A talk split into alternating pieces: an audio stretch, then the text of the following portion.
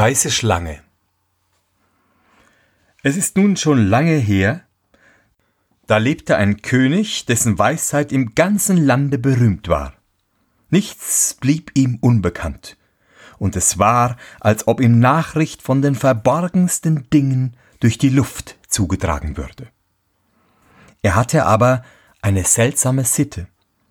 Jeden Mittag, wenn von der Tafel alles abgetragen und niemand mehr zugegen war, musste ein vertrauter Diener noch eine Schüssel bringen.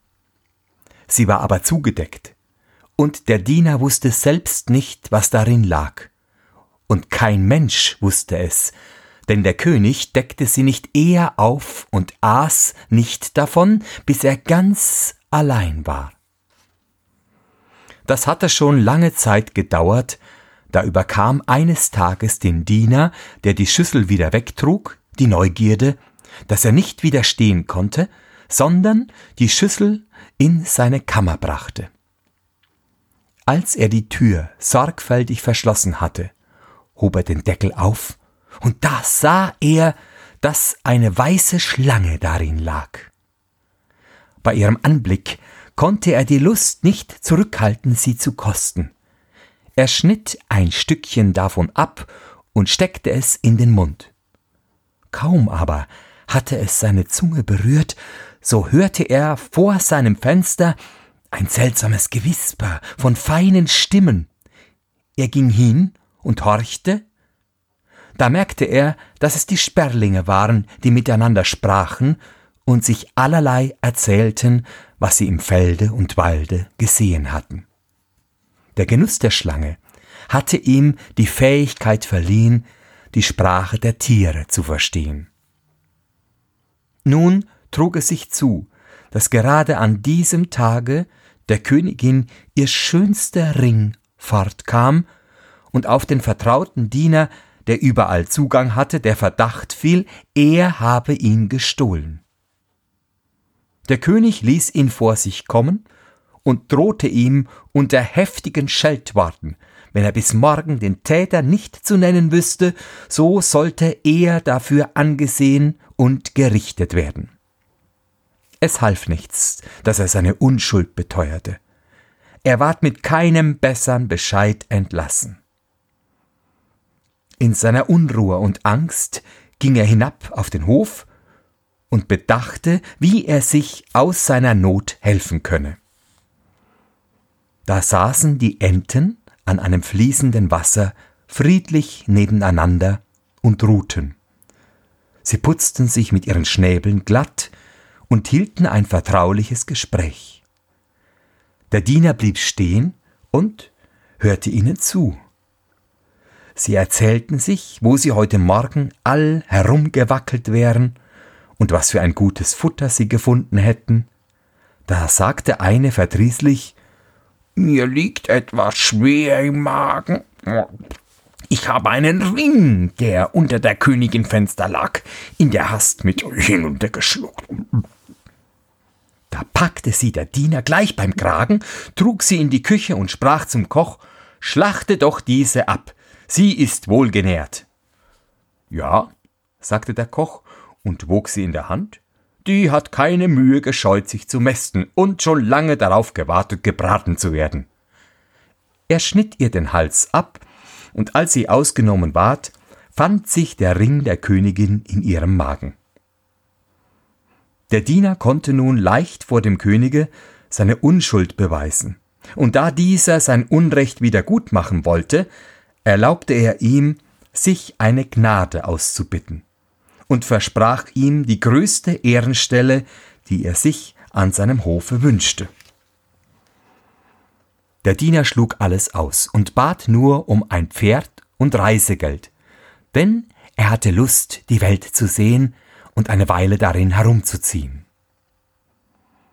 Als seine Bitte erfüllt war, machte er sich auf den Weg und kam eines Tags an einem Teich vorbei, wo er drei Fische bemerkte, die sich im Rohr gefangen hatten und nach Wasser schnappten.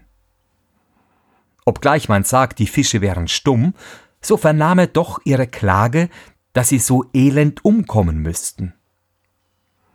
weil er ein mitleidiges Herz hatte, so stieg er vom Pferde ab und setzte die drei Gefangenen wieder ins Wasser.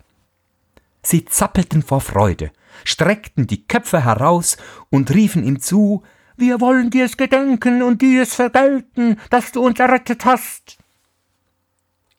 Er ritt weiter, und nach einem Weilchen kam es ihm vor, als hörte er zu seinen Füßen in dem Sand eine Stimme.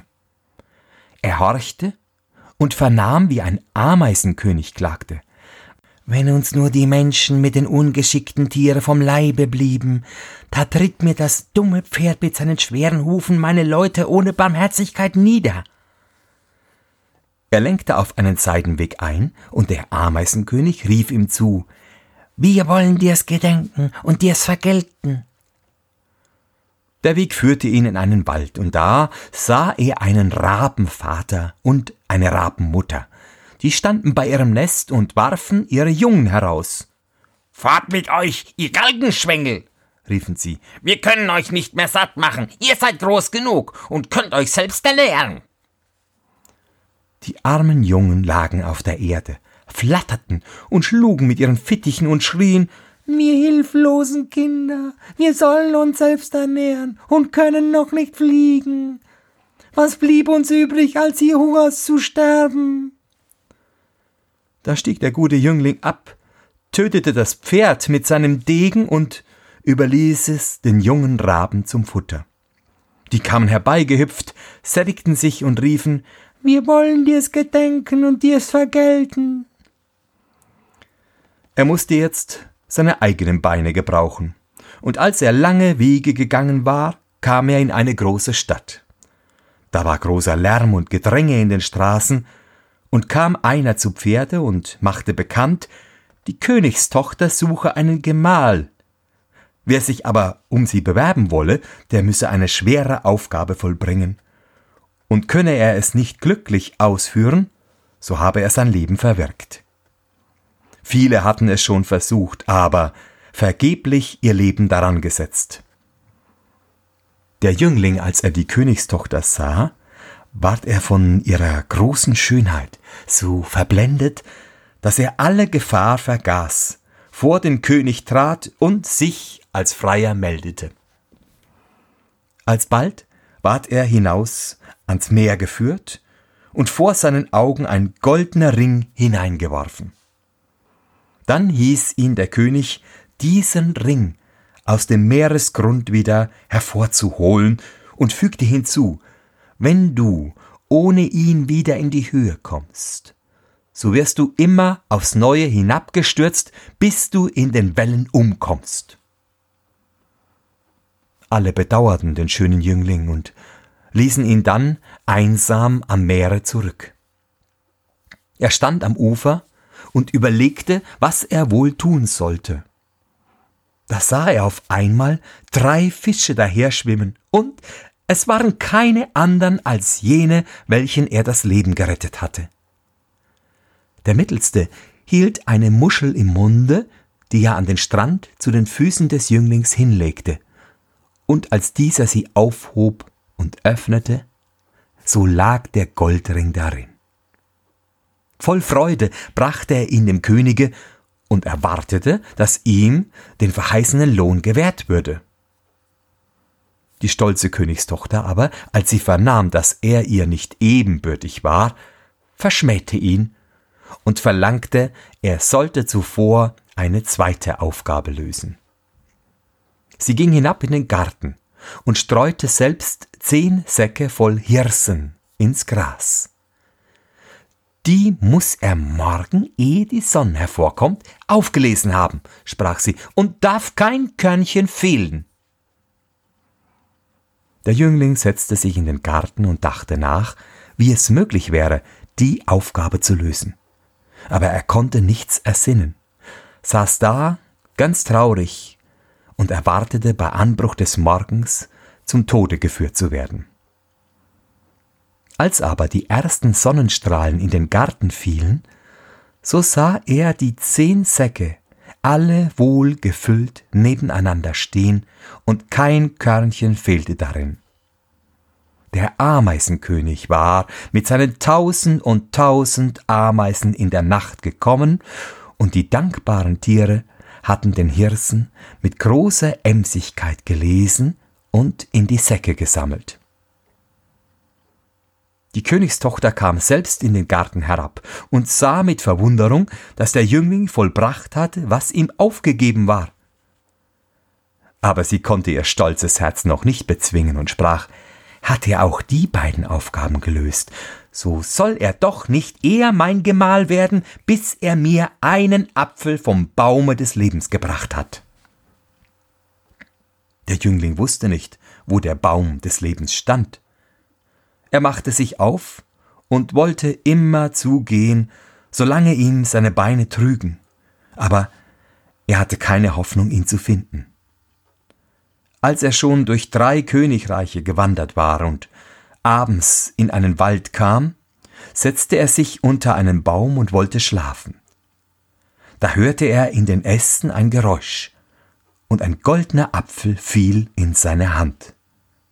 Zugleich flogen drei Raben zu ihm herab, setzten sich auf seine Knie und sagten Wir sind die drei jungen Raben, die du vom Hungertod errettet hast.